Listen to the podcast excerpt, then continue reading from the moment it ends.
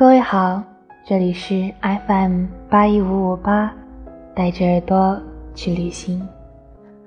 我是主播小台，今天和大家分享小女巫的故事。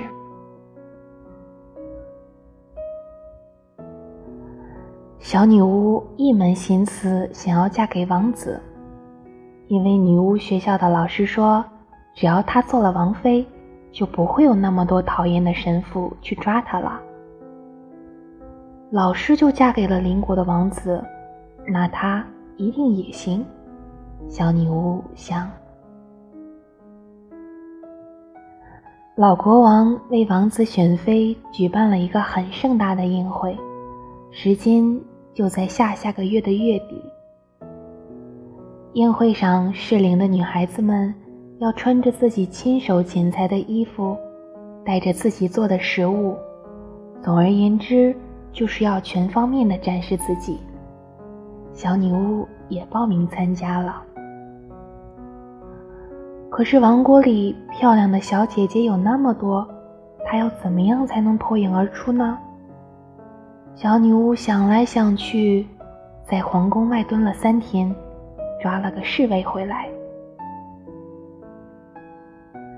小女巫觉得自己的运气真是好极了，随手一抓就能抓到王子的贴身侍卫，而且受害者还很配合。你说你是王子的贴身侍卫，那我问问你，王子喜欢什么颜色？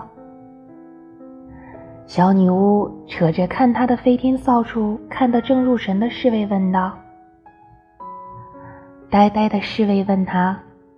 你也要参加王子选妃的宴会吗？那当然啦！小女巫挺起胸脯，骄傲地说：“侍卫说，王子喜欢太阳将将要落山时，天边的那抹明黄色。”小女巫说：“那好办。”两个人骑着飞天扫帚，一路往西飞，赶在太阳落山时。采了一罐子明黄色。小女巫为自己离成功攻略王子又进一步开心的跺脚，是为为自己第一次上天而开心的跺脚。侍卫振奋地说：“真刺激！”小女巫说：“没见识。”过了一会儿，他又说：“要不是人人都觉得女巫是邪恶的坏东西。”我不仅不用嫁给王子，躲着神父抓我，还能带所有的人都上天飞。小女巫做了一条明黄色的裙子，穿在身上时，漂亮的就像披了一身的晚霞，看得侍卫眼睛都直了。侍卫告诉小女巫王子的一切喜好，诸如王子不爱吃胡椒。喝汤不加胡椒，不吃羊肉，等等等。事儿可真多啊！小女巫一边想着，一边撸了口羊肉串儿。接下来好几天，侍卫每天都来找小女巫，有时候带的是甜的牙疼的甜甜圈儿，有时候是戴的好看的蕾丝发带。这个侍卫可真好。她是小女巫见过的第一个不害怕她是女巫的人。小女巫想，她已经不那么想要嫁给王子了。